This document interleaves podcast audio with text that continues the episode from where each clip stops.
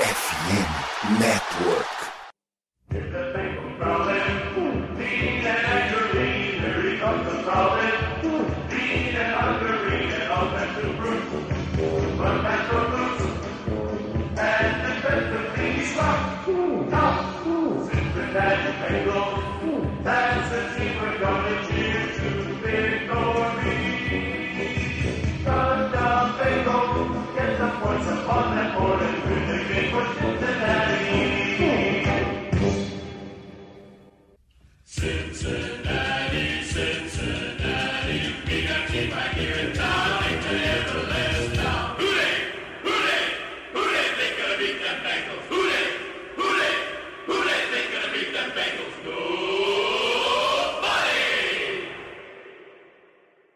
Estamos a menos de 30 dias do Super Bowl. A contagem regressiva desse ano da FNN está em parceria com a Esporte América.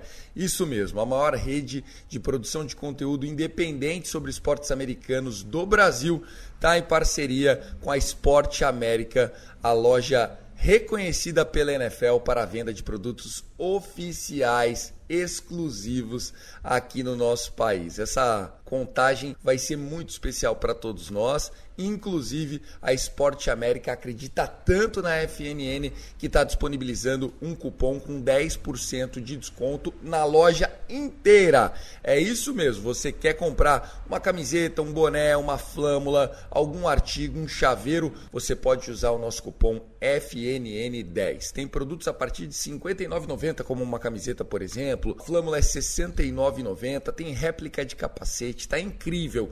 E o FNN10 vale não só para artigos da NFL, mas para todas as majors, né? Para todos os produtos da loja, sejam produtos da NHL, da MLB, da NBA.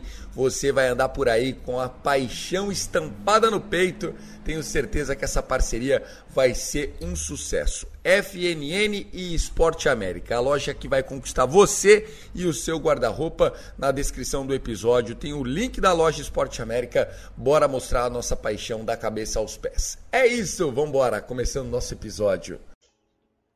Olá, seja muito bem-vindo ao podcast Who Day BR, a casa do torcedor do Cincinnati Bengals do Brasil. Hoje episódio número 52 e sim, vencemos o Wild Card estamos no divisional e eu estou de volta. Olá, meus queridos, tudo bom? Sou o Ricardo Bossi e tenho ao meu lado Conrad Aleixo, tudo bom, Conrad?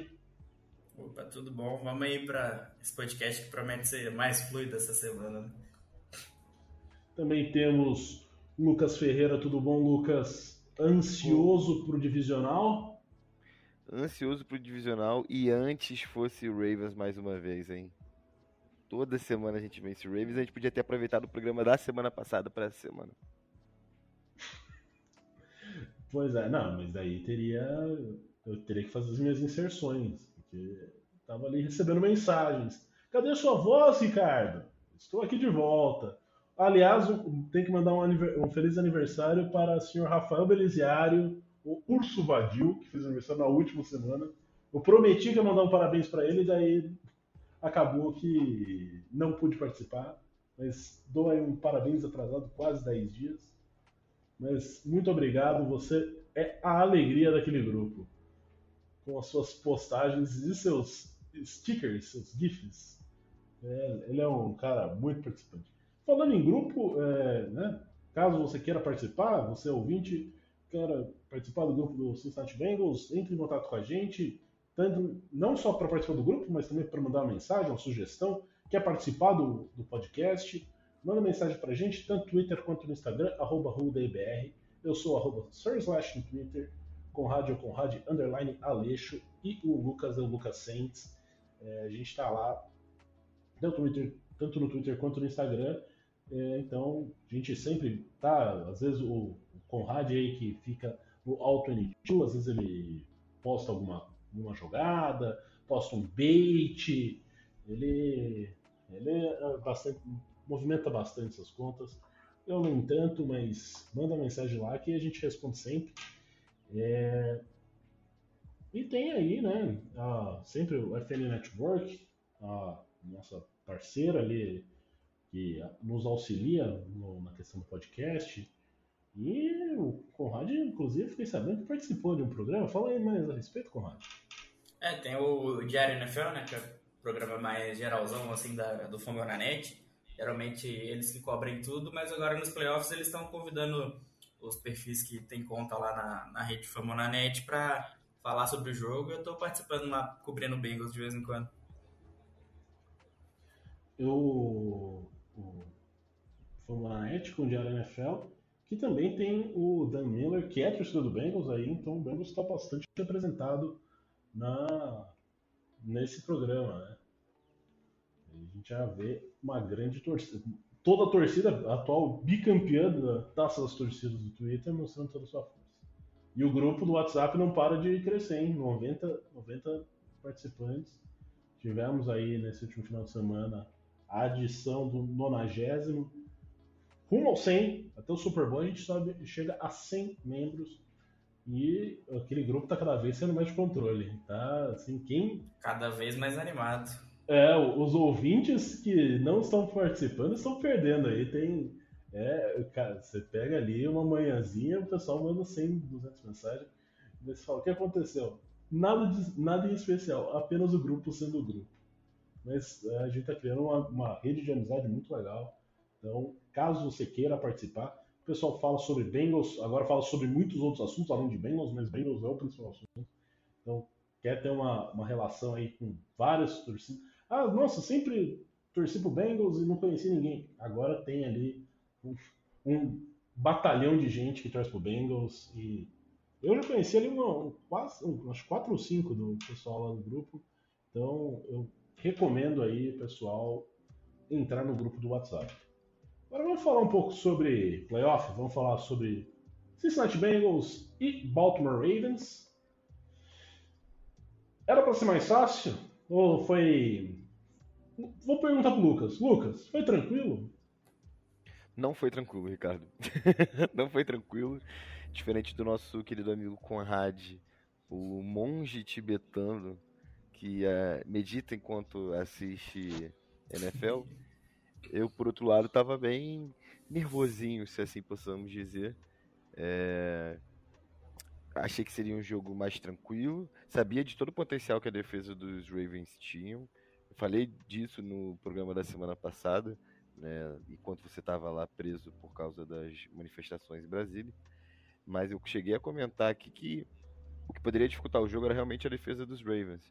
É, a gente fala sobre muito sobre os ataques não poderem dar mole, não poder dar mole para um time que tem um ataque muito bom, porque são equipes que podem enfileirar 14, 21 pontos em um quarto, mas as defesas, grandes defesas como a dos Ravens, conseguem manter o time no jogo durante toda a partida. Então, a partir do momento que os Bengals começam a ter erros defensivos, em especial o senhor Eli Apple, é... começa a complicar o jogo. E se o ataque deles gosta, consegue achar meios para vencer, a defesa vai continuar mantendo eles no jogo. E foi isso que aconteceu durante a partida. Chegou um momento ali até que, que os Bengals ficam atrás, vão para o intervalo atrás por causa de um field goal, de um extra point errado do McPherson. E fica naquela situação ali de um 14 a 14, se eu não me engano, era 17 a 17, acho que era 14 a 14, certo? É, no momento em que o. Não, 17 a 17, desculpa. No momento em que o Sam Hilbert recupera o, o fumble e retorna 98 jardas para touchdown. Foi um sofrimento desnecessário mas se a gente pega outros times do, do wildcard, que eram favoritos, é, e também sofreram. 49ers é, chegou o momento da partida ficar atrás. É... Foi, foi atrás do intervalo também. Né? Sim, sim. Os Dolphins estavam é, chegaram a, a passar na frente dos Bills. Os Bills fizeram um bom terceiro quarto, mas no final do jogo a diferença ficou ali em uma posse também. É... o único time que passou tranquilo foi o Cowboys. Sim, sim, perfeito. O resto, os Chargers estavam, eram favoritos, estavam vencendo a partida por 27 pontos, se eu não me engano, e entregaram. Então, assim, é NFL, é playoff de NFL. É, como o Burrow disse algumas semanas atrás, é, eu nunca vou pedir desculpa por uma vitória, mas que foi sofrido. O Conrad não vai falar que foi calmo, não, foi sofrido. Nunca duvidei da vitória, sempre tive confiante ali.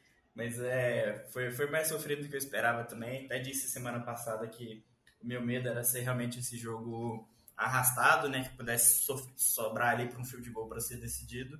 E foi o que o, o, Ravens conseguiu fazer, né? Por mais que o ataque do Bengals tenha começado andado em campo, a defesa do, do Ravens estava segurando ele para drive bem longo, né? Tanto que no primeiro quarto o Ravens teve cinco snaps só, ou seis, e o Bengals teve seis snaps só no ataque, no segundo quarto. Então foi cada quarto ali um time basicamente dominando o relógio. Então é, tava, tava meio que caminhando pro meu, pro meu medo ali de realmente acontecer, mas eu, eu tava sentindo um, um jogo controlado que o Bengals sabia muito bem o que precisava fazer para ganhar o jogo.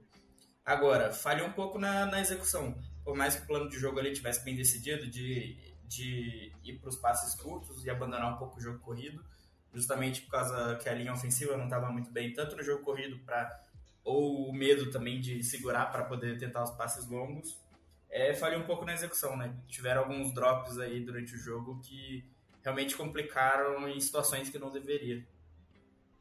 É, e a gente, né, olhando assim, o primeiro tempo, como você disse, o primeiro quarto foi assim, avassaladora.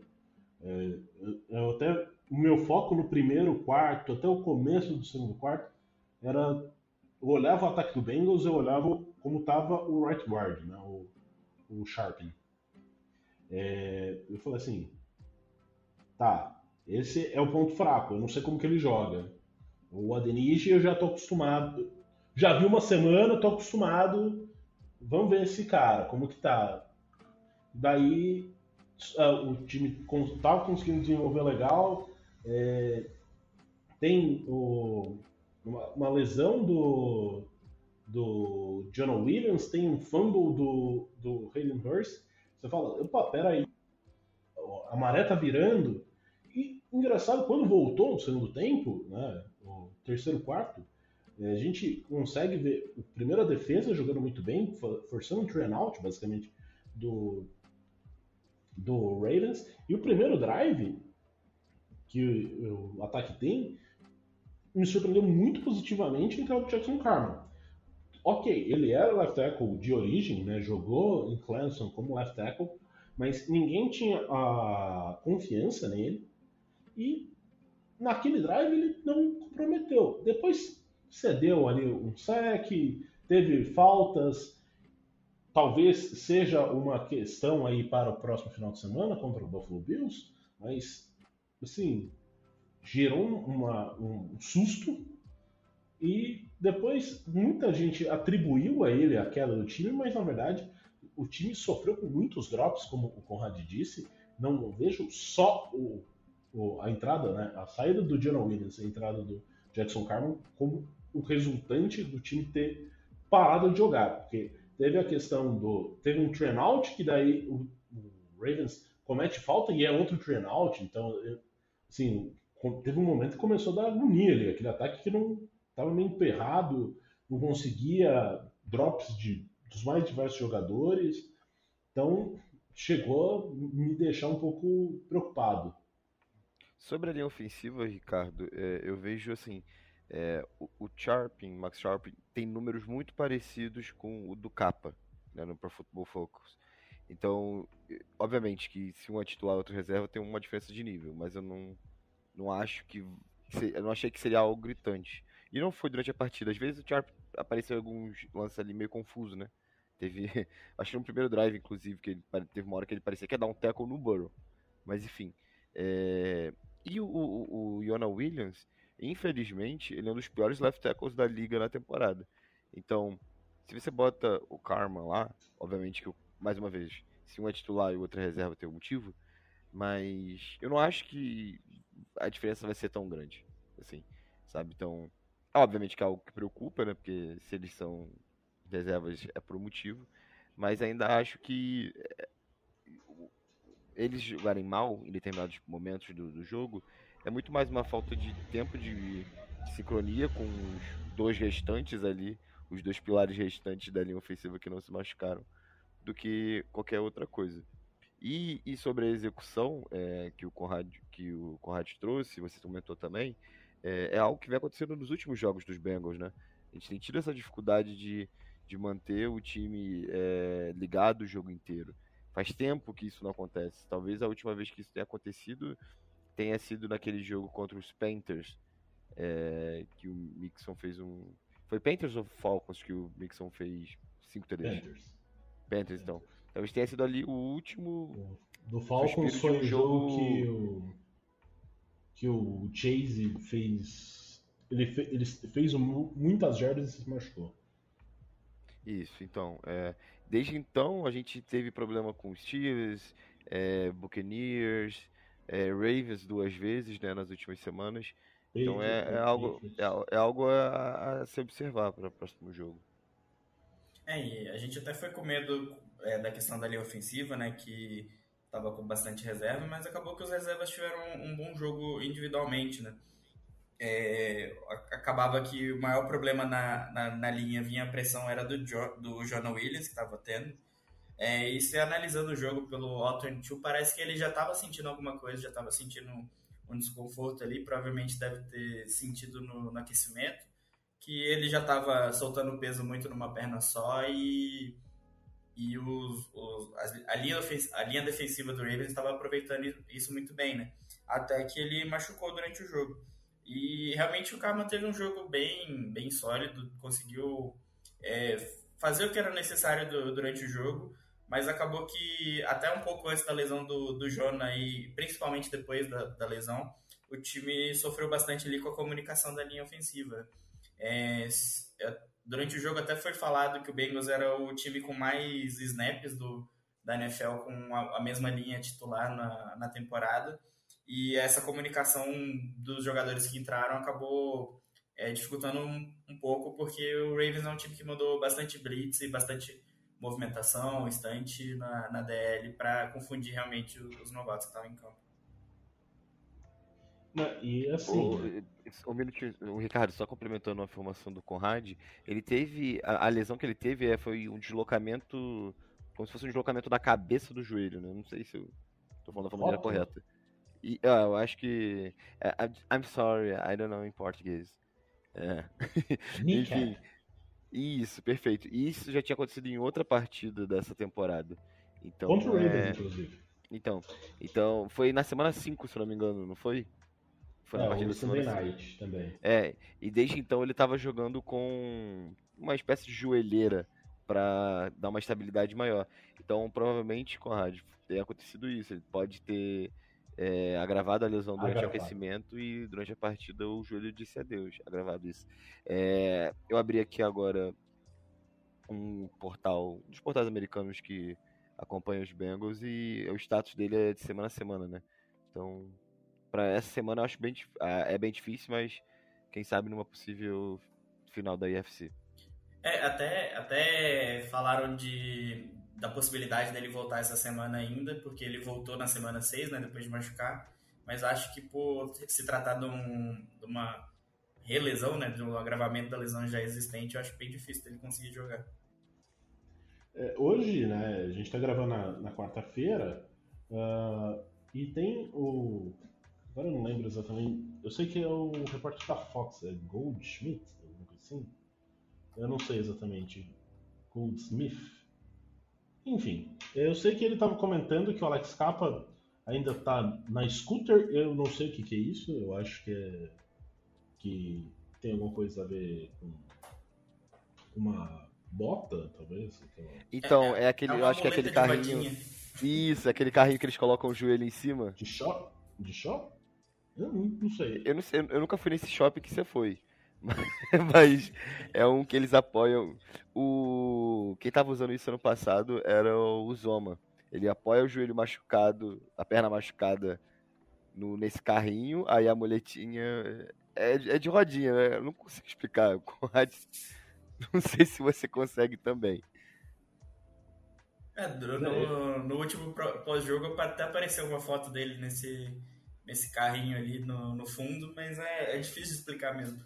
É, é como se fosse uma, uma muleta de rodinha. Tá. E o. o John Williams já estava sem muletas, que daí é, esse aí eu sabia, eu, eu vi lá no tweet, eu sabia que aquilo significava muleta. Então, eles não treinaram, mas, assim, falou uh, que o John Williams ap apresentava, assim, ainda não tá é, saudável, né? Então ele, ele ainda mancava, tinha algum. dava sinais de incômodo é, referente ao joelho, porém não, tá, não contava, né? Não estava mais de muleta. Ao contrário do Alex Capa, que ainda está usando aí a, a dança da motinha aí. É, e, mas assim. É, a gente tem que confiar, né? E a tendência com, o, com a semana de treino, vale lembrar que o, o Jackson Carman vinha treinando basicamente como guard. Então ele teve que rememorar tudo o que ele tinha feito no college. É, então ele não estava treinando nessa posição no Bengals. Então vai ter uma semana aí para ajustar, é, tirar ferrugem, ajeitar alguma, alguma comunicação, daí talvez seja. Talvez, sim, se for muito bem, considerando que o John Williams está em seu, seu último ano de contrato, será que temos aí um novo left tackle em Cincinnati? Que é um novo velho, um que a gente já tinha ali, mas provavelmente não. Mas existe a possibilidade e é isso. É, eu gostaria de falar sobre acho que o lance que definiu o jogo. A, é, a defesa foi. Ricardo, só, só para terminar essa parte da, da OL, dos bloqueios, é, uma, das, uma das coisas que me incomodou um pouco é que o Bengals estava bastante previsível durante o jogo. Parecia que a defesa do Ravens sempre sabia quando o Bengals ia correr. E analisando um pouco o jogo depois, é, um dos grandes problemas que o Bengals teve foi o, a falta de bloqueio do Joe Mixon, né? O Mixon tem ido bastante mal é, para bloquear para o passe. Então, sempre, e sempre que o Pirine entrava em campo, o Raven já sabia que era passe também.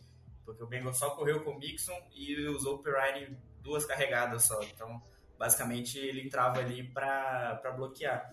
Porque o Bengals estava com medo do, do Mixon. Ele teve alguns snaps ali tentando bloquear no início da partida. É, acabou gerando algumas pressões com isso. Então o Bengals acabou abandonando a, corrida, a corrida justamente por causa disso, né? O Mixon não conseguia bloquear e com ele em campo não, acabava sendo um pouco previsível. Tá, é, agora vamos mudar um pouco o foco, né? Por mais é, a gente pode falar ainda dos wide receivers, Jamar Chase fez um bom jogo, ali com 86 jardas, um bom touchdown. O Hayden Hurst, apesar do fumble, é, também fez uma boa recepção, quase foi touchdown. É, o T. Higgins conseguiu algumas boas jogadas, parece ter voltado né, uh, a um estado mais próximo de normalidade, que a gente achava que ele estava um pouco aéreo, um pouco. É, que ele ainda se sentia um pouco responsável da questão do Damar Hamlin, é, e a gente vê que aparentemente ele está mais próximo, teve os duelos contra o Marcus Peters, que o Marcus Peters normalmente estava mais no Jamar Chase, mas teve duelo também com ele. Então a gente conseguiu ver ali os wide receivers jogando bem, de forma geral, pelo menos no primeiro tempo. No segundo tempo, o time deu uma patinada, principalmente no ataque, né? Teve um drive muito bom, que foi o drive que, que acabou tendo o touchdown.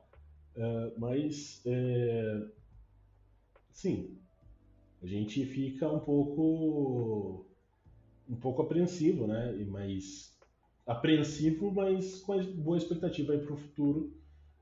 Que a gente sabe da qualidade de Jamar Chase, T. Higgins, Taylor Boyd e, e Hurst, que tem mostrado bastante qualidade também. Quem, quem eu senti falta nesse jogo foi a, a, a aparição dele foi o Trent Irwin, né? Que vinha fazendo boas, bons sketches nos últimos tempos. É, o, Ravens conseguiu segurar o Burrow para menos de 230 jardas nos três jogos que teve esse ano. Então, assim, é, é complicado ter bola pro Treat Hurstman, né?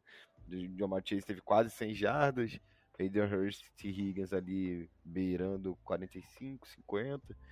Então falta bola, né? É uma defesa muito boa, como a gente já, como a gente já disse. Acho Mas... que das, das da AFC que estavam nos playoffs era melhor. Sim, sim. Foi, é, é, isso que o Conrad falou bastante, bateu bastante nessa tecla, né? Que assim, a melhor defesa já foi. Agora vão vir ótimos ataques, né? Bills, Chiefs, é, até mesmo Jacksonville, que conseguiu voltar para a partida mesmo estando mais de 20 pontos atrás. Então, na questão ataque, será um, é um novo problema, mas a pior defesa já foi. Tá? Acho que a, a melhor defesa dos playoffs agora é a dos Bengals, na AFC pelo menos. Mas, é, grande partida do Jamar Chase, Ricardo. Grande, ele bateu o recorde de recepções na, no primeiro tempo né? Uma, número de recepções em primeiro tempo na, na carreira dele. Então, estava aparecendo nos passes mais curtos, né? Porque basicamente foi o que os Bengals fizeram durante ali a partida. É, foi bem, bem bacana. Hayden Hurst também é muito importante esse recebedor que sai ali para as rotas mais, mais centrais. É um ótimo desafogo pro, pro QB que não que faz a primeira leitura, não encontra, já o wide, o Tyrion livre ali no meio é, é excelente, maravilhoso para conquistar a primeira descida. Então, espero que. A gente vai falar um pouco mais pra frente no podcast é, sobre o jogo com os Bills, mas espero muito que, que o Hayden Hurst seja. O Hurst e o Bode sejam esses, essas é, válvulas de escape pro, pro ataque. Ainda mais se o Mixon não, não entrar na partida, como não vem entrando bem nos últimos jogos, e o Pirine, né? É, também não, seja mais usado para bloquear, como o Conrad disse há pouco. Então, mudando um pouco, né, a gente falou já principalmente do ataque do Bengals nessa partida. É... E a gente teve defesa, né? É... Alguns jogadores se destacaram mais, outros nem tanto. Ó, eu tô olhando, sim, eu tô olhando para você lá, Apple é, tem que jogar melhor, né? Não pode tomar aquele touchdown do DeMarcus Robinson do jeito que foi. Foi muito fácil. Mas, de forma geral, eu achei assim: a defesa do Bengals se comportou bem.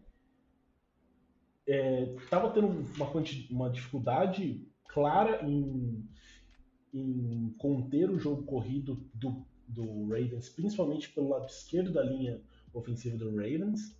Tanto que uh, a, a, NBC, né, não sei se vocês assistiram o jogo é, é, em português ou em inglês, é, eles ressaltaram, na, na transmissão americana, eles ressaltaram que muitas vezes o Luan Arun estava tirando o Trey Hendrickson, já que o Trey Hendrickson é um jogador muito mais para pressionar o quarterback, só que o time não estava o, Ravens quase não estava lançando a bola. Então, o que ele estava colocando? Colocando um jogador maior, né, o Ken Sample, e tentando fazer com que ele fechasse o, a, o lado do campo, né?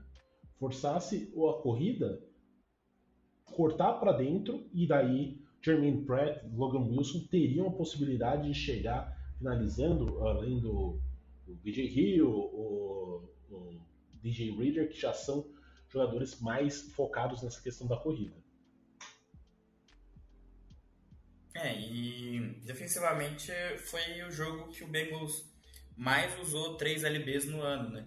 Então você vê que o time estava realmente focado em, em, tentar parar a corrida e até por isso acabaram entrando alguns passes longos. É, me chamou a atenção que no, no, intervalo o Mike Hilton tinha tido um snap só em campo, se eu não me engano, ou nenhum, alguma coisa assim. Se eu não me engano, foi um. Mas é. Eu até cheguei a falar no, no intervalo no Twitter que seria importante usar ele, mesmo que não fosse para marcar, porque o Ravens não estava realmente usando é, wide receivers, porque ele é realmente importante no, no jogo corrido, né? Logo no, no, segundo snap do segundo tempo, ele já fez um tackle for loss. Então, é, defensivamente, foi, foi muito importante os ajustes que o time fez. É, viu que não estava dando certo três LBs, principalmente porque o time não estava não tava acostumado a jogar desse jeito. Você via muito nos primeiros snaps do jogo, tipo, os jogadores desesperados em comunicação ali, tentando alinhar as coisas. Você via que a defesa não estava voltada para isso, né? Porque tá realmente. É uma defesa voltada para realmente o passe. E defensivamente a defesa fez um, um papel muito bom. É, era esperado esse jogo corrido entrando um pouco, então era importante tentar limitar as big plays e acabou que o time é, se voltou para isso, né? Acabou que teve um drive, o drive do, do TD que acabou acontecendo isso, né? Que foram dois erros individuais ali que acabaram cedendo o TD. Antes, logo antes do, do erro do Laiepo, que chamou bastante atenção, teve o erro do, do Bates também, que em vez de tentar dar o teco no jogador, ficou tentando forçar o fumble. Eu até cheguei a falar no Twitter que a defesa ainda estava muito presa no último jogo, de que achava que ia fazer turnover toda hora. E a adaptação também do que o Ricardo destacou, né, do Ken Sample, conseguindo entrou entrou bem no jogo corrido e acabou sendo um, um dos destaques dessa dessa defesa nesse jogo. E daí, basicamente, jogadores que a gente não citou até o momento foram os três principais da jogada crítica da partida, né? Que é importante citar o, também o Jermaine Pratt nesse lance, por isso coloquei os três, que é o, a, a, tentativa do do não é quarterback sneak, né? quarterback dive do, do Snoop Huntley, é, que o Jamie Pratt ele, ele dá o primeiro contato que ele, ele garante que o Huntley não vai chegar na end zone. O, o Logan Wilson dá o tapa na bola, a bola cai no colo do, do Sam Hubbard e ele correu. O gordinho correu. Não é tão gordinho assim, mas é um cara pesado, né? Com 98 jardas. 120 é, quilos, só, assim, eu, fala, eu, peço, fala, eu peso isso. Você falar que aquele monstro musculoso é gordo, uhum. Ricardo. Ah, eu tenho 120 quilos, pô. Você, você De fala, músculo igual a ele? Ah, você não viu, eu tô fazendo academia, rapaz. é, esse lance é espetacular. É o tipo de situação que não acontecia com os Bengals. Quem acompanha há bastante tempo sabe. Esse tipo de jogada é sempre do outro lado, né? É, o fumble do Jeremy Hill, aí, talvez ele tenha sido exercizado com o fumble do, do Huntley. É, aí, alguns torcedores dos Ravens, depois da partida, ficaram. Ah, mas. Acho que foi o Jermaine Pratt, inclusive, que bloqueia o Andrews quando ele tá quase chegando perto do Sam Hilbert. Foi mas... o. Não foi o Bet, o Marcus Bailey. Foi o Marcus Bailey que bloqueou. Então, que é, é... Um bloqueio, é, um, é um bloqueio quase pelas costas. É um quase, quase, mas ele começa, é, ele começa o contato no ombro, pela parte de, de, de dentro do ombro. Então isso não, não configuraria um bloqueio pelas costas, apesar do, do contato terminar com os dois quase que caindo, né? A respeito dessa jogada, a... o The Athletic fez uma matéria muito que eu gostei muito, que é assim, eles basicamente eles pegaram o microfone e foram perguntando para todo mundo o que, que eles estavam achando daquele momento, depois do jogo. O que, o que passou pela sua mente naquele momento? Eles falando com o DJ Reader, com o Marcus Bailey, com o Sam Hubbard, com o Jamar Chase. Ele falou, não, tava na lateral. E ele correu rápido. Nossa, mas como ele correu rápido? Daí ele falou assim, não, ele não correu tão rápido assim, mas eu tinha que falar isso porque ele não é um cara que corre tão rápido assim. É, e daí, é, o Jermaine Pratt, o Zach Taylor, o, o, Logan Wilson. Então, você vê a visão de várias pessoas dentro do campo ou na, na sideline, todos eles impressionados com aquela jogada, porque é uma jogada icônica, é a jogada mais longa uh, de. O, o, retorno de fumble mais longo da história dos playoffs. É, é o terceiro ou quarto uh, touchdown defensivo mais longo, né? Então, teve alguns o único que eu vou me lembrar que foi um touchdown tão longo quanto esse foi o do James Harrison no Super Bowl contra o Arizona Cardinals. E, e também teve uma, uma, cena muito parecida com essa, que é o Sam Hubbard na, na lateral, né, depois de ter feito touchdown, com o balão de oxigênio. E tem essa imagem do James Harrison também. Do que tomou ar ali. E isso foi assim, bastante engraçado, né? Assim, você, você fica impressionado. Eu, eu assistindo, tava hiperventilando, comemorando, não podia gritar muito para não tomar a multa do, do condomínio, né? isso tava tipo. E daí comemorando muito essa corrida. Nessa recuperação de fumble e uma corrida. A corrida que nunca terminava, né? Você fala assim, nossa, vamos, vamos, vamos, vamos, vai chegar, vai chegar. E até que chegou. E foi um touchdown, acho que um dos touchdowns mais absurdos. Eu recebi mensagens na hora, o que foi isso? De umas três pessoas. É, é engraçado que não foi a jogada defensiva mais longa da história do Bengals, né?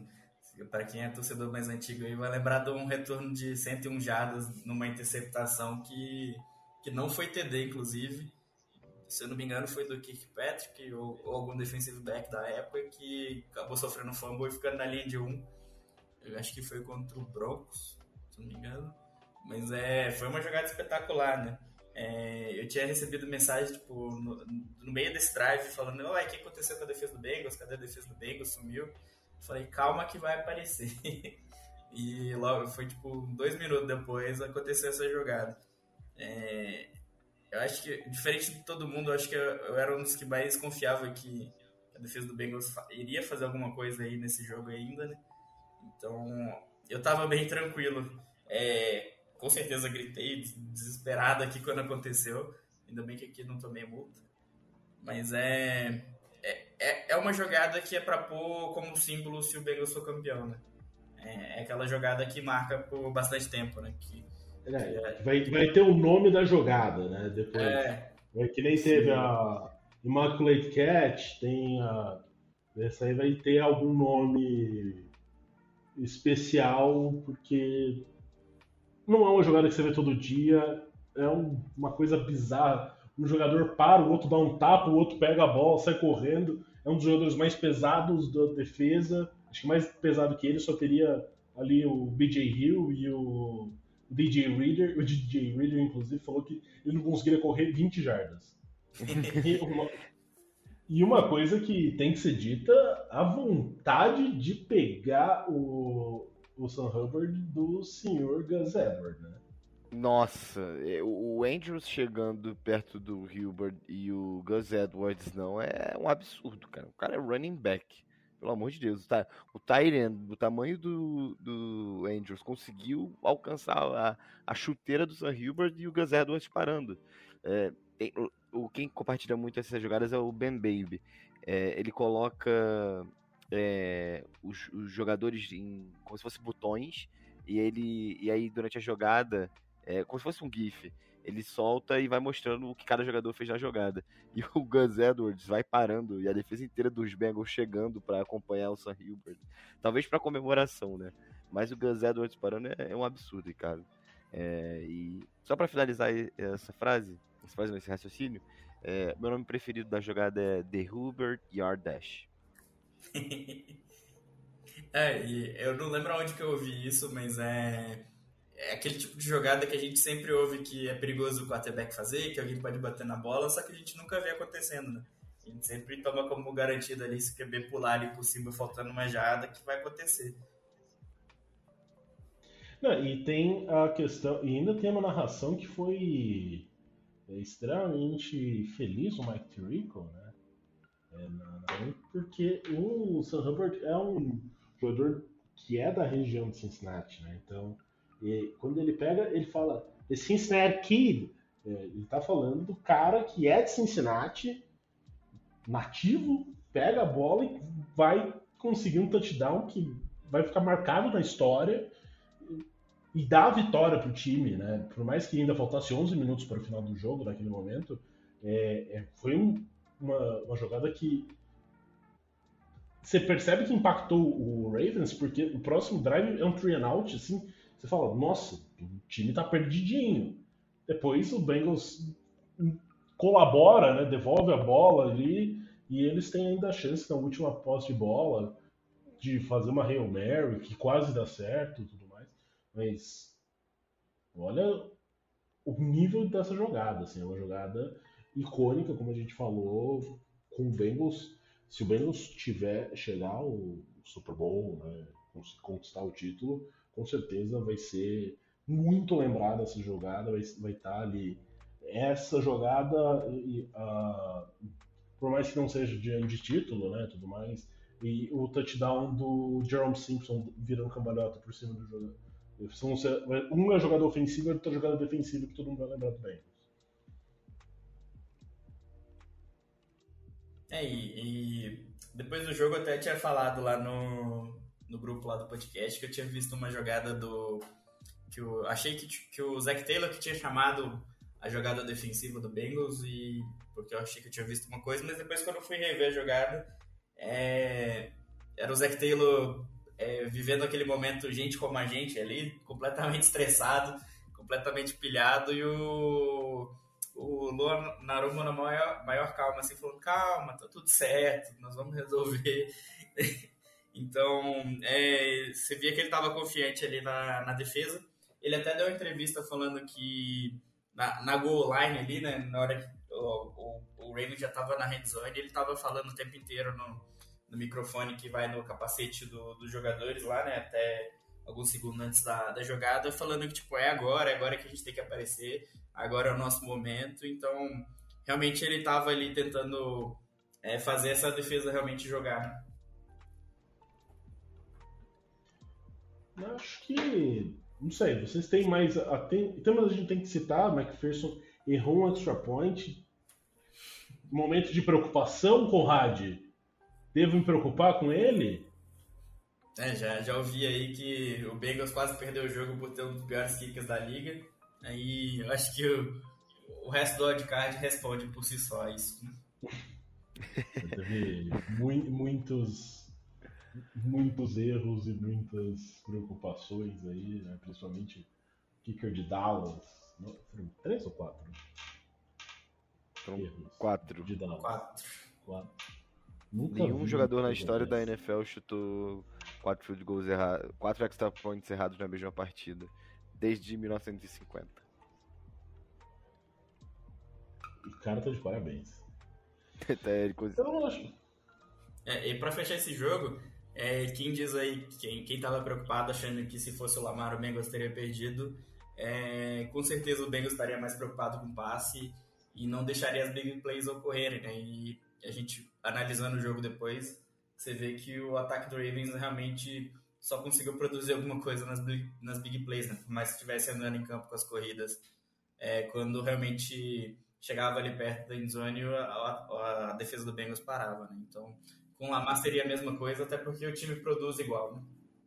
Só trazendo aqui um último ponto para a gente discutir, é... o rapaz J.K. Dobbins, né, o running back do, do do Ravens, que inclusive me fez perder dinheiro, porque eu tinha colocado que ele ia correr pelo menos 15 vezes e o cara só correu 12, é, ele estava reclamando da, da pouca utilização dele no, no, nas jardas finais do campo. Né? É, isso me chamou um pouco a atenção, né? o Ravens tentar ali até mesmo numa terceira descida o, a jogada com o Tyler Huntley em vez de entregar para o running back. Eles, o Ravens teve a questão de estar tá ali próximo, né? Tá próximo da, da linha de gol e não utilizar. Teve duas vezes próximo, uma ficou com um fio de gol, outra é, acabou sendo o a jogada do fumble. É, até, até, até a questão de, de tentar fazer um pouco mais do que era necessário. Né? o ataque do Ravens a gente sabe que é isso e que tem que fazer funcionar a partir disso, né? Acho que o que o Rabo até tentou inventar um pouco mais. É, até no final do jogo ele tentou gastar o relógio ali para não deixar tempo para o Bengals é, ter um tempo ali para tentar chutar um field goal depois também, porque deixou o relógio correr em vez de o timeout e acabou fazendo falta para o próprio Ravens tentar ganhar o jogo, né? tentar uma jogada mais curta ali no final. Então acho que é isso, né? A gente cobriu a maior parte dos pontos, talvez tenha ficado alguma coisa para trás, mas a gente já está chegando a 40 minutos de podcast e também a gente tem aí já um pouco, olhar um pouco para frente, né? No final, próximo final de semana temos jogo contra o Buffalo Bills. Ricardo, só para a gente terminar essa, fase, essa parte do nosso podcast e ir para a segunda parte com os Bills, É, o Burrow é, alcançou as quatro, quatro vitórias nos playoffs pelos Bengals e se tornou o quarterback com o maior número de vitórias em pós-temporada da história da franquia. Então, palmas pro Joe Burrow. E, e, e ele é o quadragésimo uh, quarterback da liga a chegar a esse número de quatro vitórias. É, eu tive uma discussão com o torcedor do, do Ravens que falou: mas só isso? Que franquia ridícula, tudo mais. E daí foi mostrando outras franquias que também é, assim. O, ah, o Flaco conseguiu duas temporadas. Porra, o Flaco não fez porra nenhuma, né? É, quem fez foi a defesa. Quem fez foi Ed Reed, foi Ray Lewis. O Flaco só era um cara. Só entregava colete, né? Só entregava bola ali para alguém correr com a bola. Mas o Burrow tem feito, por mais que nos jogos que ele venceu a defesa tenha é, desempenhado bem, ele é um jogador que é diferenciado. Ele está a uma vitória, por exemplo, de Philip Rivers, que é um quarterback que ficou muito tempo na liga. Tinha Laden Tomlinson do lado dele e o Burrow está quase chegando. Se ganhar no próximo final de semana, empata com o Philip Rivers em número de vitórias. É, o Philip Rivers já chegou a ter defesa top 1, ataque top 2 e não chegou nem na pós-temporada, né? Então assim, é, não é fácil, não é fácil vencer na NFL. O pessoal tá muito acostumado com Brady, Manning, Rodgers, Big Ben e esquece que existem outros 30 times, né, 31 times né, na, na NFL, além daquele o qual o quarterback mágico atua. Não é fácil ser Joe Burrow.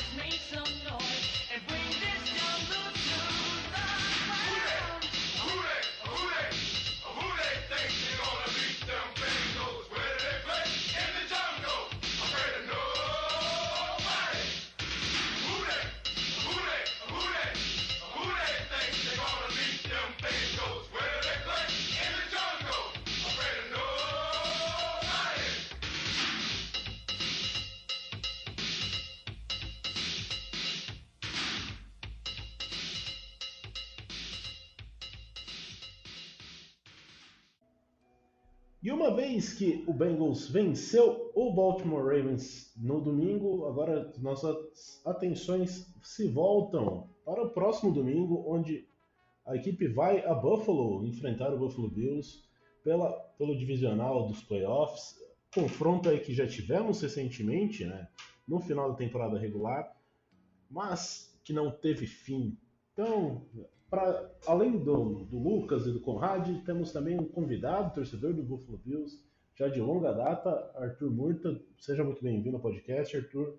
É, se quiser se apresentar aí para o nosso ouvinte, saber quem você é, quanto tempo acompanha, é, para a gente dar aí um, um raio-x de quem é Arthur Murta e por que ele está aqui. Opa! Primeiramente, obrigado pelo convite, é um prazer estamos aí, né? O, o, como você falou bem, o jogo que não terminou, então as expectativas até ampliaram, né? Parece que ficou acumulada ali a, a tensão daquele jogo, né? E eu acho que nada mais, nada mais é, pertinente do que os times se enfrentarem de novo, né? Para ter um, ter um, ter um resultado aí nessa, nessa luta, né? É, imagino que foi, foi, foi um jogo frustrante para todo mundo, mas vamos aí, vai ser bom conversar. Eu, como você falou, acompanho o Bills há muito tempo. Eu, eu morei perto de Buffalo é, no ano de 2005. É, então foi lá que eu conheci o futebol americano e conheci o Buffalo Bills. E foi quando eu passei, inclusive, na frente do estádio do Bengals, a primeira vez. Depois eu, eu tive a oportunidade até de visitar lá. Uma outra oportunidade, não para ver jogo, mas enfim. É, então, assim, é um time que eu gosto, cara. Eu gosto, apesar de sermos rivais, assim, e, e essa semana é, é, é, tudo ou nada. É um time que eu tenho uma simpatia. É, em outros momentos eu, eu torceria para o sucesso de vocês, mas esse final de semana, infelizmente, não vai ser um momento desses, né? é, exato, né? E assim, a gente já, trouxe a questão do jogo que não terminou, né?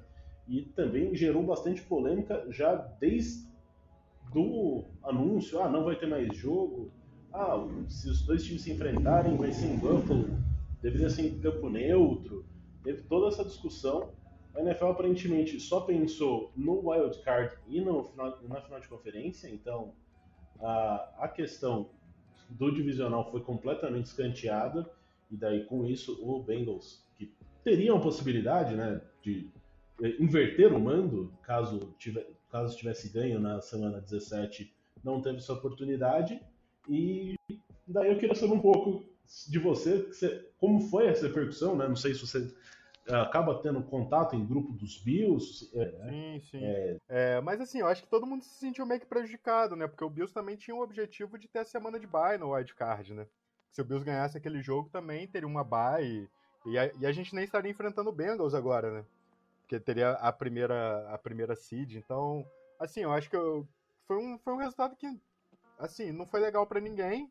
Mas a gente entende também a circunstância, né? Eu acho que por mais que tivesse tudo isso em jogo, na hora que, que aconteceu o acidente ali, acho que minha prioridade fosse que tivesse interrompido o jogo mesmo e, e enfim, eu acho que nem deve, no, no, nenhum jogador deveria se sujeitar a jogar no, no, no, momento de tensão daquele, porque eu imagino que para os jogadores do Bills foi, foi tenso, né? Você vê um, um irmão de guerra seu ali caindo daquele jeito e você não sabendo o que, que aconteceu. Acho que até para os próprios jogadores do Bengals também foi uma, uma situação muito desconfortável, né? Eu acho que ninguém ali gostaria de, de se sujeitar aquilo.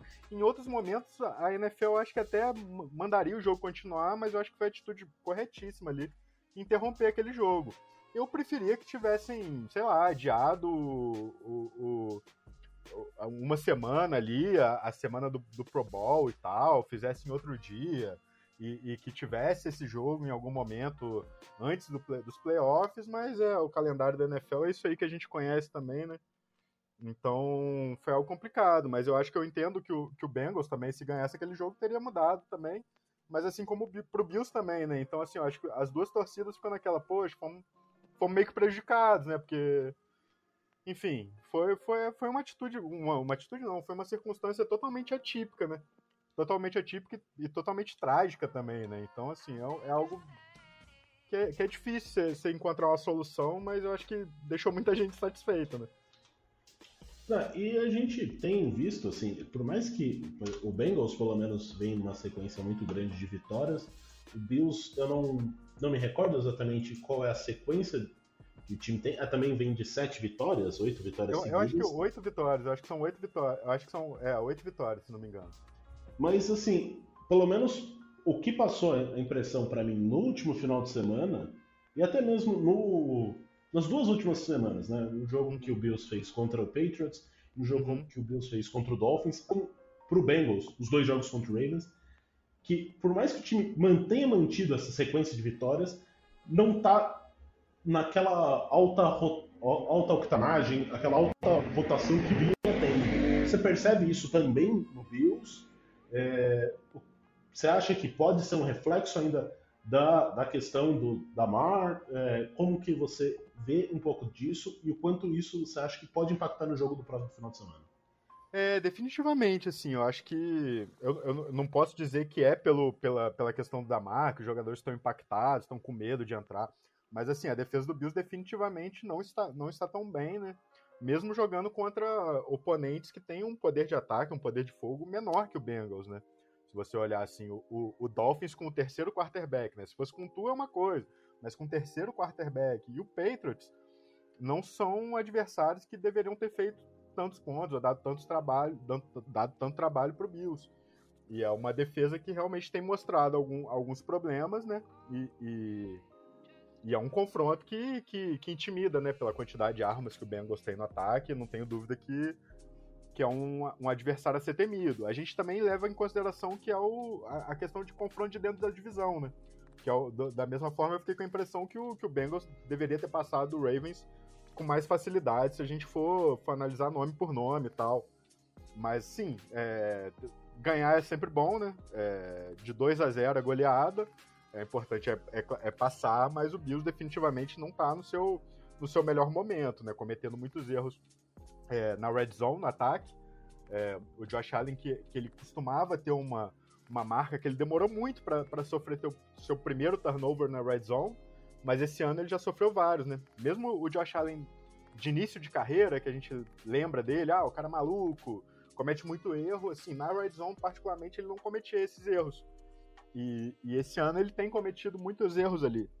É, então, assim, é um ataque do Bills muito potente, mas que definitivamente não tá no seu melhor momento. E a defesa ainda mais, né? É, e assim, e questão de, de não tá no seu melhor momento, até tem, tem muitas oscilações dentro do jogo, né? Porque o primeiro quarto do Bills contra o Dolphins, o ataque tava impecável, né? Aí depois entrou numa sequência de começar a cometer erros ali e, e, e foi, foi transformando um jogo que parecia que tava ganho, né? Não sei, parecia até um salto alto, né? Você chega ali, você abre 17 a 0 no início do jogo, tá tudo correndo bem, aí o time começa a, contra o adversário, contra o terceiro quarterback, né? E depois o time começou a desandar, as coisas não fluíram mais. Então é muito do que eu tenho visto ao longo do ano, assim, né? O time tem uns apagões em alguns quartos e tal, apesar de ser um ataque muito, muito potente. Conrad e Lucas, tem perguntas para fazer para o nosso convidado? É, pergunta até que não, né? É mais falar também que são duas torcidas que acabam ficando um pouco mais ligadas também uma com a outra desde que o Bengals eliminou o Ravens, né, para classificar Sim. o Bills. Sim. E toda aquela comoção para dar doação pro Craig Dalton também e tudo mais. Exatamente, aquilo, aquilo foi, um, foi um, realmente, foi um momento de ligação grande, né? É, é nem, nem, nem tava lembrando disso, mas sim, o Andy Dalton tem. Eu acho que se ele for pra Buffalo, eu acho que ele nunca precisa pagar uma janta lá, né? Porque foi um, foi um jejum enorme que foi, que foi quebrado ali, né? Eu não lembro se 17, 18 anos né, de jejum. E o Bills ganhou um jogo do Dolphins na última rodada e ficou dependendo depois no, no, no horário seguinte do. ou no dia seguinte, eu não lembro, do, do, do Andy Dalton conseguir fazer aquele, aquela vitória espetacular né, no final. Foi uma vitória muito, muito, muito emocionante, foi uma virada ali e tal. Então, assim, realmente, essa, essa ligação existe e eu acho que o Andy Dalton é uma pessoa muito, muito bem querida em Buffalo. Né, são duas franquias que elas acabam dividindo muitas situações parecidas, né? É, duas, duas cidades que ficaram anos e anos sem conseguir vitórias de playoffs, é, que eram patinho feio da divisão. Uhum. Os Bengals não tanto, porque tinham os Browns ainda para salvar, né? Mas Ravens e Steelers ganhando, os Bills tiveram Patriots dominando uhum. a AFC East durante quase duas décadas, né? Completas. Uhum. É, e são dois times que, que como vocês estavam, vocês estavam comentando, é, são times que não estão. que apesar do favoritismo, não conseguem imprimir isso nas últimas semanas, né? Uhum. Aqui a gente fala, aqui no podcast, quando a gente fala semana sim, semana também, sobre os Bengals jogarem só um tempo, ou sobre os Bengals não conseguirem fechar os jogos. Já faz umas quatro semanas, mais ou menos. E os Bills sofreram muito com isso contra os Dolphins, né? Ninguém imaginava que o terceiro quarterback incomodaria tanto, incomodaria, incomodaria tanto, né? Assim como o Huntley fez com a gente essa semana. É, eu queria perguntar para você o que você acha do, do matchup entre os wide receivers dos Bills e dos cornerbacks dos Bengals. É, a gente tem o Eli Apple, que é, você com certeza conhece, é, uhum. talvez o, o cornerback mais é, odiado da NFL na questão qualidade, uhum. não só pelo torcedor do time que ele enfrenta, mas tá na boca dos outros torcedores. E do outro lado a gente tem um corner que é rookie, né? Que tem os seus altos e seus baixos, é, mas que no geral não consegue suprir a ausência do Tideu Beluzzi. É, o que você acha que a gente pode esperar essa semana do, do Stephon Diggs, do Gabe Davis? É, o que pode vir por aí? Ah. Qual é a dificuldade que os Bengals enfrentarão? É, assim, eu acho que, honestamente, eu acho que o, o, o segredo pro Bengals tá em conseguir fazer um, um jogo ruim e deixar o Josh Allen desconfortável. Porque se ele. Independente do cornerback, né? O, o, Josh Allen no início da temporada queimou alguns dos melhores cornerbacks da liga, né? E, e ele consegue fazer isso com, com alguma tranquilidade. Então acho que o matchup vai mais em conseguir parar os quarterbacks. Eu acho que pro lado do Bills também, né? Porque por mais que o, o Bills tenha bons nomes na secundária, alguns é, ganhando forma agora, eu acho que se, se o pass rush não funcionar, os dois quarterbacks vão conseguir achar suas armas e, e vão conseguir destruir a bola, distribuir a bola, né? Destruir a bola não, né? distribuir a bola. Então acho que esse matchup vai mais começar ali na, nas trincheiras, né? Eu acho que o time que conseguir deixar o outro quarterback desconfortável e conseguir alternar bem com o jogo corrido, manter a imprevisibilidade, é, porque eu acho que em condições normais, tanto o Josh Allen quanto o Joe Burrow vão, vão conseguir fazer com que bons alvos, né, bons recebedores que os dois times têm, é, consigam, consigam receber a bola, né? Então, assim, não é um, não, é um, o confronto que, que me deixa mais preocupado. Eu fico mais preocupado com o que o, o, os wide receivers do Bengals vão conseguir fazer com, com, os, com a secundária do Bills, por mais que seja uma secundária boa, é uma secundária que não está num grande momento. É, Mika Hyde estava no injury reserve, né? Voltou semana passada, mas ainda está sem ritmo de jogo, assim. É, Davis White, que é um grande cornerback, está começando a pegar um, uma melhor forma agora. Então, assim, não é o, o, duelo dos ataques contra as secundárias. Eu acho que os ataques vão ter vantagem nesse jogo. É, Aí a questão é se o, se o pass rush do Bengals vai conseguir deixar o, o Josh Allen desconfortável, né?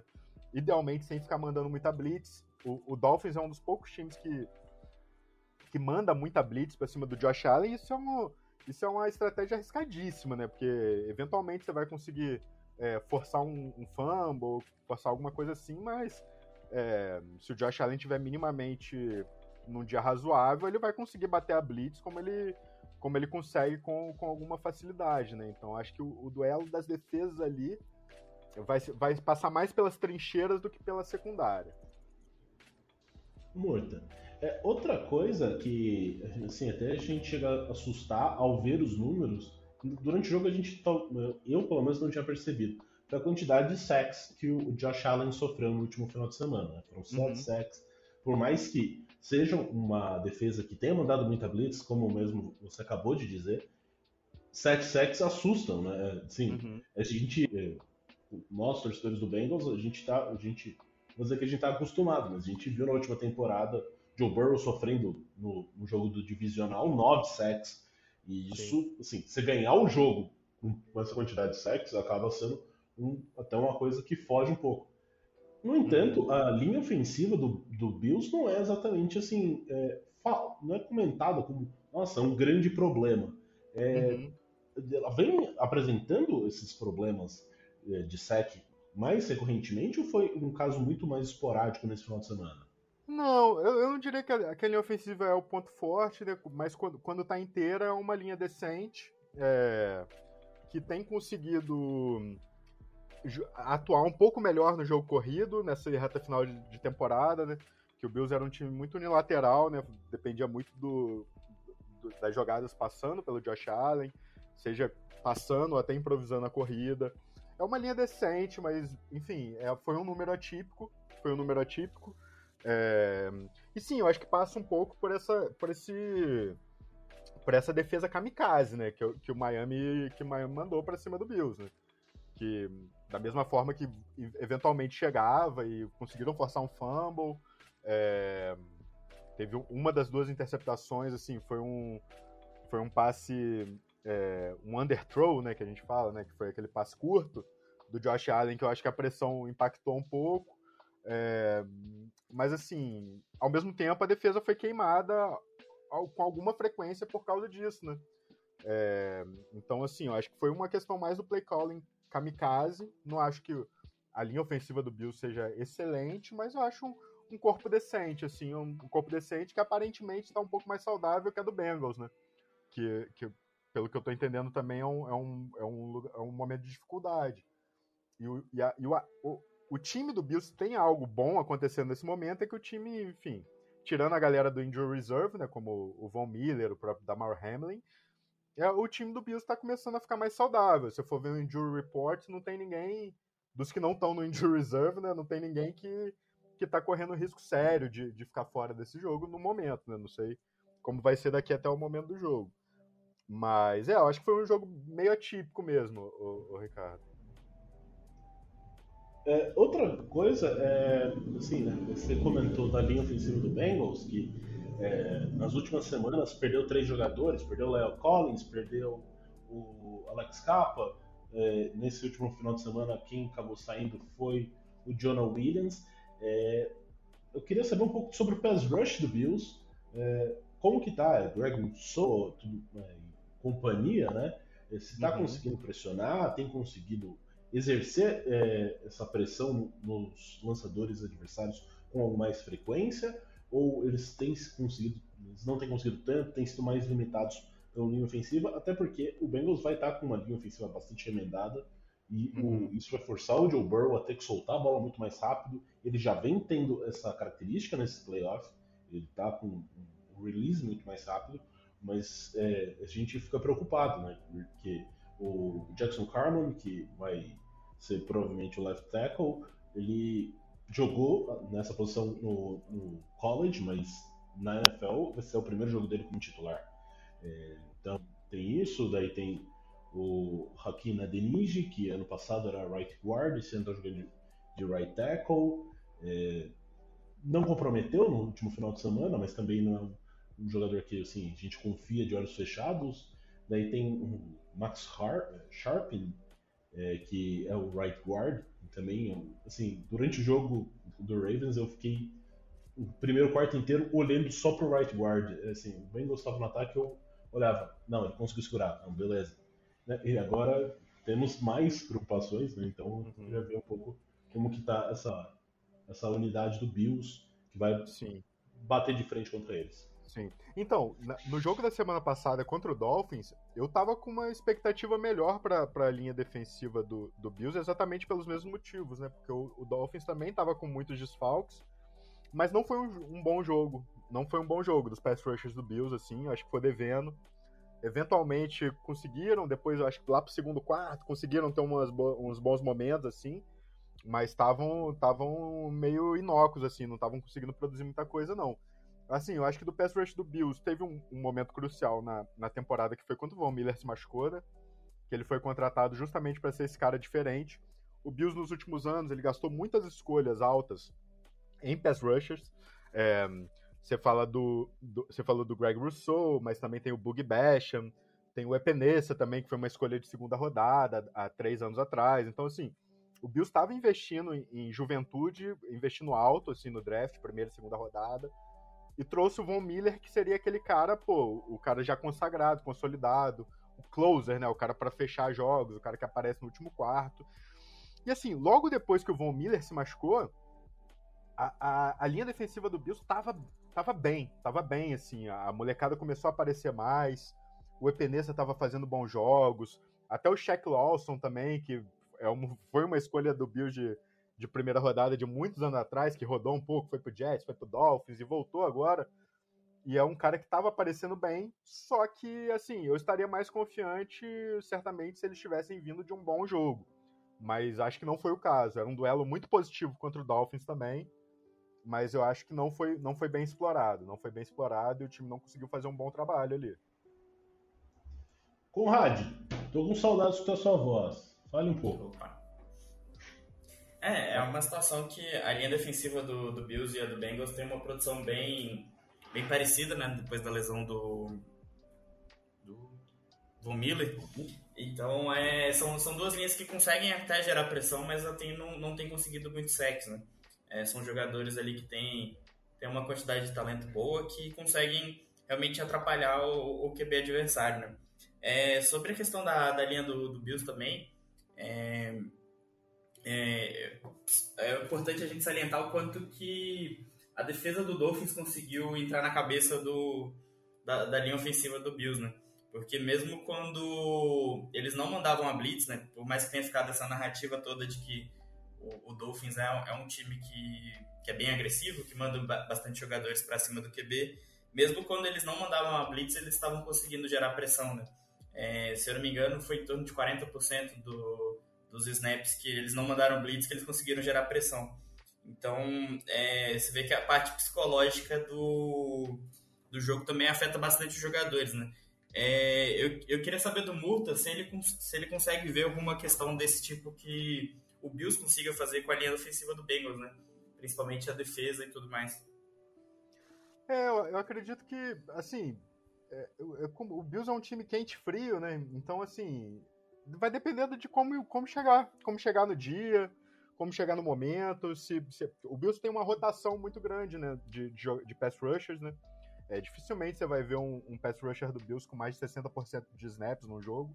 É, então é um time que tem um rodízio forte, tenta sempre manter o pessoal fresco, né, o pessoal descansado, para dar correria, dar calor. Mas eu acho que vai, vai, depender muito de como o pessoal tiver no dia. Porque é, é, é igual eu tava falando, teve tiveram jogos muito bons dessa molecada nova, até do Shaq Lawson mais experiente. É...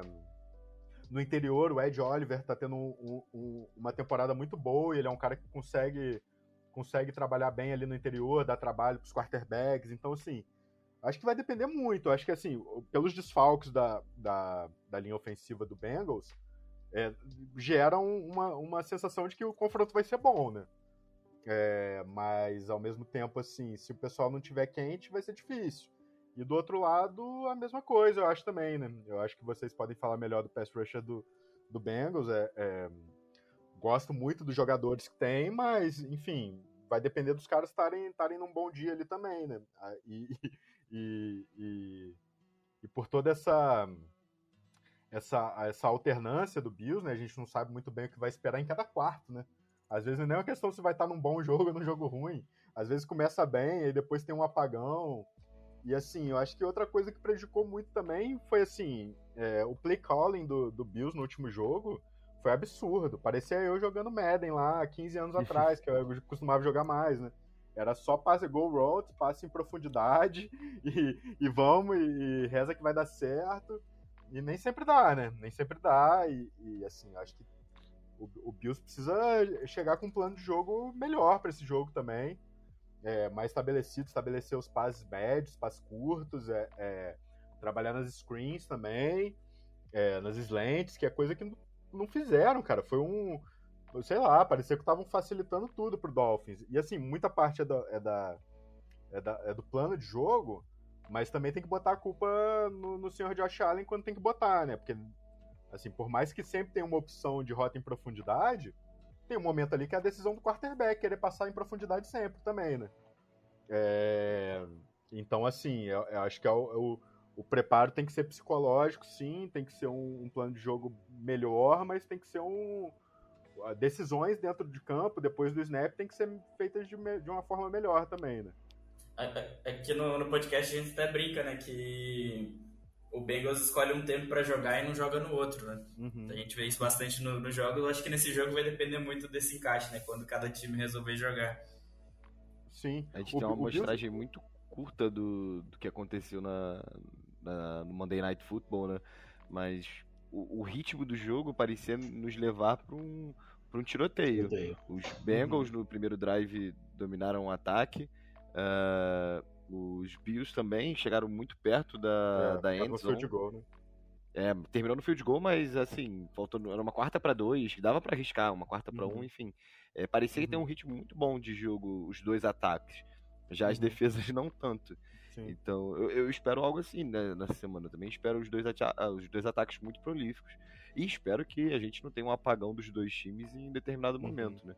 Que seja sim, ou um sim. jogo muito bom das, das defesas, ou um jogo muito bom nos ataques, mas sem apagões. Que seja uma boa, um bom, uma, uma boa tarde de futebol americano. Com a nossa vitória, tá morto. Não, eu espero a mesma coisa só com a vitória do Bills, mas é isso. É... Eu acho que tem tudo para ser um, um, jogo de muitos pontos, né? Muitos pontos, eu acho que é, que é isso. É pela qualidade dos ataques, né? Independente de um apagão ou outro, são dois ataques que, que se jogarem três quartos já, já, já conseguem botar mais de 30 pontos com alguma facilidade, né? Tanto que o Bills teve um apagão no segundo quarto que quase não fez ponto e ainda assim fez 34, né? Só no primeiro quarto já tinha botado 17. Então, assim, é isso. O Bills no início da temporada tinha muito um lance de terceiro quarto. Começava o primeiro tempo bem, aí apagava no terceiro quarto, e no final do jogo voltava, assim, acordava e ia para cima. É, mas eu acho que, que é isso. Eu acho que é isso. Eu espero um jogo realmente muito prolífico dos ataques. Eu acho que a tendência é que, que aquilo que, que é, aquela pequena amostragem que a gente teve ali, né? Eu imagino que a, que a história do jogo vai ser mais ou menos por aí, né? Tanto que, que vocês me perguntaram da, da secundária do, do Bengals, eu acho que, assim, independente da qualidade da secundária, o, os ataques têm capacidade para para produzir mesmo contra boas defesas, mesmo contra boas defesas. Então, assim, é, é, eu tô esperando um jogo assim, de muitos pontos, e, e espero que realmente os times é, gerem um entretenimento bacana, né? Não, não o tipo de entretenimento que o Bills entregou nessa semana agora, que eu acho que para quem não torce pro Bills foi um jogo muito legal, mas para mim foi um jogo que eu quase morri do coração, cara. É, assim, eu, eu, eu, terminei o jogo, eu não tava feliz com a vitória, eu tava aliviado que o jogo acabou. E, e assim, eu fiquei cansado depois do jogo, eu fiquei cansado, assim, é, mentalmente e fisicamente. Parecia que eu tinha tido um dia de trabalho e meu trabalho era, sei lá, são salva-vidas numa praia onde muita gente se afoga, sabe? Eu cheguei, eu cheguei no fim do jogo, eu tava com dor de cabeça, eu tava cansado. Foi, foi, foi difícil aquele jogo, foi difícil. Eu espero que seja um jogo um pouco mais tranquilo, assim, ganhando ou perdendo, que seja um jogo que o, que o time não me faça passar tanta raiva. Ô Conrad, deixa eu né, assim, trazer um pouco. Hoje, no, no nosso perfil no, no Twitter, o senhor postou aí algo que gerou muita polêmica, já fazendo ali uma, uma pressão de bastidores. Explica para o nosso ouvinte que não leu esse tweet o que está acontecendo aí. A arbitragem é pro Bills ou não é pro Bills? não, é. A NFL escalou pro jogo o Cal Sheffers, é isso, né? É ele, né? É, que ele não tem um histórico muito bom com o Bengals. O Bengals, se eu não me engano, tá 4-10-2. É, sim, ele apitou dois empates do Bengals. Muito pouco provável. E, que na, na, e é um dos, um dos atos que mais marca falta na NFL, né? Então, é, se preparem para ver um show de polêmicas aí para esse jogo. Muitas faltas aí sendo marcadas em momentos importantes. E que nos últimos nove jogos que ele apitou do Bills, o, o Bills ganhou os nove. Até, até, até dei uma beitada lá no, no Twitter falando que a NFL quer muito Bills e Chiefs no, no na, na, final da UFC para dar aquele ajuda no engajamento e, e deu certo. Ah, com certeza nos grupos de Bills no WhatsApp as pessoas estavam falando: olha ele já chorando, olha ele já acusando o golpe. É, eu, eu, eu, confesso que eu tô num grupo de WhatsApp, mas eu não, eu não acompanho muito, não. Eu não fico acompanhando muito, não, porque é muita mensagem no dia lá, e se eu ficar, se eu ficar dependendo disso, eu não, eu não. Eu não vi, eu não vi nenhuma polêmica do tipo, eu não vi nenhuma citação, não. E eu também, eu, eu confesso que eu não, eu não acompanho muito nome de arte, essas coisas, eu não, eu não me atento muito, não. Eu só xingo o cara quando ele erra contra o Bills. e passa um pano quando ele acerta a favor do Bills, né? Mas assim, é... Não, eu não, eu não realmente eu não acompanho, então não, não vou opinar assim. Mas de uma coisa eu posso te garantir, empatado esse jogo não termina, né? Ah, sim, com certeza. É, não, e até eu fiquei assim, assustado, né? A gente viu no The Athletic essa informação do, das nove vitórias do Bills nos últimos nove jogos que ele apitou. Até, sim, tudo bem, o Bills está numa fase ótima. E esses nove jogos foram desde 2015. Mas ainda assim não é uma coisa comum você ter uma sequência de nove vitórias. É, é jogos esporádicos, assim. Sim. Então é uma coisa que assim, chama atenção, não que. Daí eu não fui ver quais foram os jogos, se teve. Ah, não, se teve chamadas favoráveis. Não, isso aí daí já começa muita teoria da conspiração. É, é só para deixar claro, eu não acho que isso vai influenciar, tá? É só é só uma curiosidade mesmo do jogo, daquele tipo de estatística, tipo, ah, o jogador faz 3 TDs quando tá jogando com chuva e tá fazendo 23 graus. É, é, esse nível de curiosidade. Falando em, nesse, nesse nível de curiosidade. A... Falando em temperatura, né? É, a temperatura, né, o, a, tem, a expectativa é que esteja temperatura negativa e Joe Burrow venceu os quatro jogos que jogou e estava abaixo de 0 grau ou 32 graus Fahrenheit. No entanto, Josh Allen venceu os oito jogos que jogou e estava abaixo dessa temperatura. Ou seja, alguém vai perder. Ou, na verdade, nesse dia vai ter uma temperatura acima do zero grau só para manter essa escrita.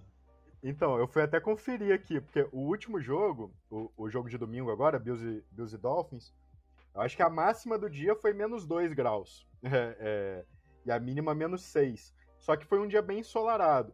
Eu tô vendo aqui a previsão agora, nisso que você começou a falar de temperatura, eu fui até conferir. A projeção no momento é, é 80% de chance de neve, mas a máxima 2 graus e a mínima menos 2, né? Então pode ser que não esteja quente nem frio, esteja 0 graus ali, né? Ah, nem quente nem frio, pra mim, 0 grau tá ótimo. 0 grau. Na, na hora do jogo tá aqui, ó, a temperatura a próxima de 1 um grau. É, então, é capaz de estar acima, né? Então eu não, não sei, mas pode muito, muito pode mudar, né? Ali o, o a, a, a, região de Buffalo ali é, é suscetível a muitas correntes de ar, muito vento ali, então acho que provavelmente essa projeção, se a gente for olhar domingo de manhã, vai estar diferente. Mas é, a projeção no momento é essa. É, e assim, a expectativa, né? É... Assim, eu acabei, no jogo do Monday Night, eu acabei não assistindo ao vivo, porque eu tava preso num engarrafamento gigantesco de nove horas. É, mas uh, o momento pré-jogo, assim como o Bengals e Chiefs, que foram foi algumas semanas antes, era um momento assim de eu quero ver meu time no momento bom enfrentando um time de elite. Uh, então a gente brincou até depois do, do Bengals e Chiefs que a gente lembrou um pouco de Manning contra Brady, né? Naquela... Então, e o, ter o Josh Allen também, né? Então, ter Burrow, Allen e, e Mahomes na mesma conferência, começa a ter ali as rivalidades entre esses times. Ano que vem já está garantido que esses times também vão se enfrentar, porque todos venceram a divisão. Então, começa a criar ali um tempero todo a mais é, para acompanhar esse, esses, esses essas partidas, né? É, sim, ainda sim. mais que, que acompanhando é, essas, esses dias aí, tentando analisar um pouco os jogos, hoje eu tava vendo o All 22 dos dois jogos, né?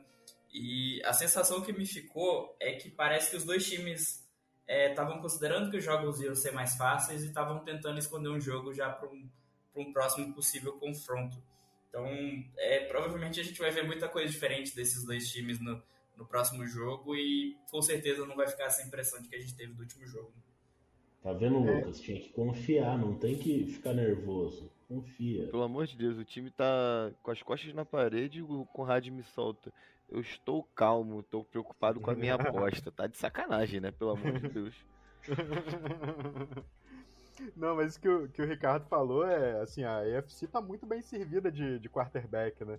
A gente for pensar que o, do, de todos os times que foram, dos sete times da AFC que foram para os playoffs, o quarterback mais velho era o Mahomes, com 27 anos, né? Isso é, isso é muito louco. Acho que tanto o Allen quanto o Burrow tem 26, né? Então, assim, sim, a gente espera que sejam muitos anos, né? E a gente ainda pode citar outros nomes aqui, né? Acho que o, o, o Herbert também Lamar, é um grande Tua. Trevor Lawrence, Tua- Lamar. Tu a gente não sabe, né? Porque tá aí a questão das concussões, não sabemos Sim. se vai, vai continuar, mas ainda assim é um quarterback novo, tem, mostrou talento nessa temporada. Sim, sim. É, disseram que, pra, que ele vai estar bem para a próxima temporada e assim espero, né? Assim espero, porque a gente sabe que concussão na NFL é uma merda, né? Pra, pra segurança dos jogadores e tal. É, e, e sem contar os problemas a longo prazo que esses caras enfrentam. Mas eu acho que a, que a nossa conferência tá muito bem servida, assim, né? E é legal, é, é bom, né? Assim, eu, que amarguei Bom, muito quarterback. os- os bons talentos agora tem que começar um pouco pra NFC, né? Tá todo mundo na É. NFC. É, exatamente. E assim, é, eu que amarguei muito quarterback ruim, né? Eu fico feliz assim que o Bills tem um, um dos melhores da NFL hoje em dia. E sim, é, vai, vai, vai ter muita rivalidade ainda desses caras aí. Eu acho que vão ter muitos bons confrontos pela frente ainda. Eu lembro que você era fã do JP Losman. É, foi, foi muito forte, né? Mas foi o, foi o primeiro quarterback, assim, que era, era o, a promessa do momento, né? Da- na, na época que eu comecei a acompanhar. É, no jogo que eu vi em Buffalo, lá em 2005, ele, ele tava de reserva. O quarterback titular, qual era o nome? Era- Era o Holcomb, Kelly Holcomb, que era um eterno reserva, né? Na, na, na sua carreira, mas que na época ele, ele era o titular, que o JP Losman tava, assim, no seu primeiro ano ainda. Mas foi o primeiro cara jovem, assim, que eu vi em Buffalo, assim. Aí depois foi. Foi muita gente ruim que passou por lá, né? Eu acho que o melhor quarterback que o Bills teve, assim, ao longo da seca, talvez tenha sido o Ryan Fitzpatrick, né? É, era isso teve- que eu queria ouvir. É, que ele teve alguns dos seus. Ele teve alguns dos seus melhores anos da carreira foi em Buffalo, e assim, é um cara que, que a gente respeita muito lá pelo que ele fez, né? É, mas assim, sabendo de todas as suas limitações, né? É, isso, isso, mostra, isso diz mais sobre todos os outros quarterbacks que o Bills teve nessa época do que, do que o Ryan Fitzpatrick, que é um cara que eu admiro, mas que tem muitas limitações. Ah, mais algumas questões? Murta. O você- Mais algum comentário a respeito do jogo do próximo domingo? Sempre lembrando para os nossos ouvintes, o jogo será às 5 da tarde, no domingo, horário um pouco diferente. Na ESPN 2, Star Plus e Rede TV. Foi confirmado hoje que na Rede TV também vai ter transmissão. É... Deixo aberto aí o microfone para quem quiser deixar um recado. Murta, Lucas, Conrad. Não, vou, vou agradecer aqui o convite, né? É, obrigado, é sempre bom trocar uma ideia de NFL, trocar uma ideia de Bills, né? É, espero realmente que seja um bom jogo, né? Que, que não seja traumático como foi o último, né? É, ganhando ou perdendo, que seja com os times saudáveis e, e fazendo um jogo franco ali, né? E, e os times mostrando as qualidades que tem, que são times de muita qualidade, né? Tanto o Bills quanto o Bengals, então assim espero que tenhamos um bom jogo. Tem um, um bom jogo que eu sei que quem passar vai ser um, um candidato forte né, para o Super Bowl, por mais que nenhum dos dois times esteja apresentando um grande futebol nas últimas semanas assim. É, são dois times de muita qualidade que podem ganhar de qualquer time em qualquer domingo, né? Como, como já diria o filme clássico da NFL, né? Um domingo qualquer. É, então é isso que eu espero, que seja um, um bom jogo e que, e que vença quem realmente fizer por merecer e jogar um bom futebol ali. E que seja o Bills esse time. Essa parte você corta, viu, Conrad?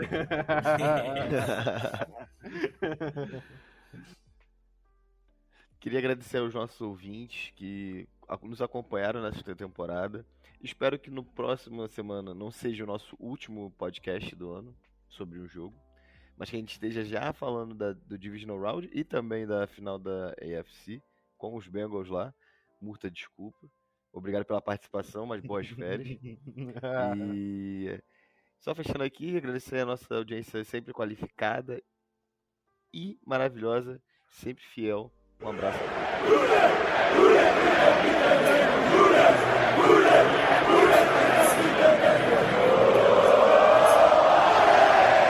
Então, é, espero um grande jogo. É, agradecer a todo mundo que acompanha a gente aí, mesmo tendo gente me expondo aí minhas falas de 2021 aí, né? Ainda bem que eu sou coerente com as minhas palavras. E, e vamos aí, eu quero estar aí fazendo programa até fevereiro, cobrindo o Super Bowl também.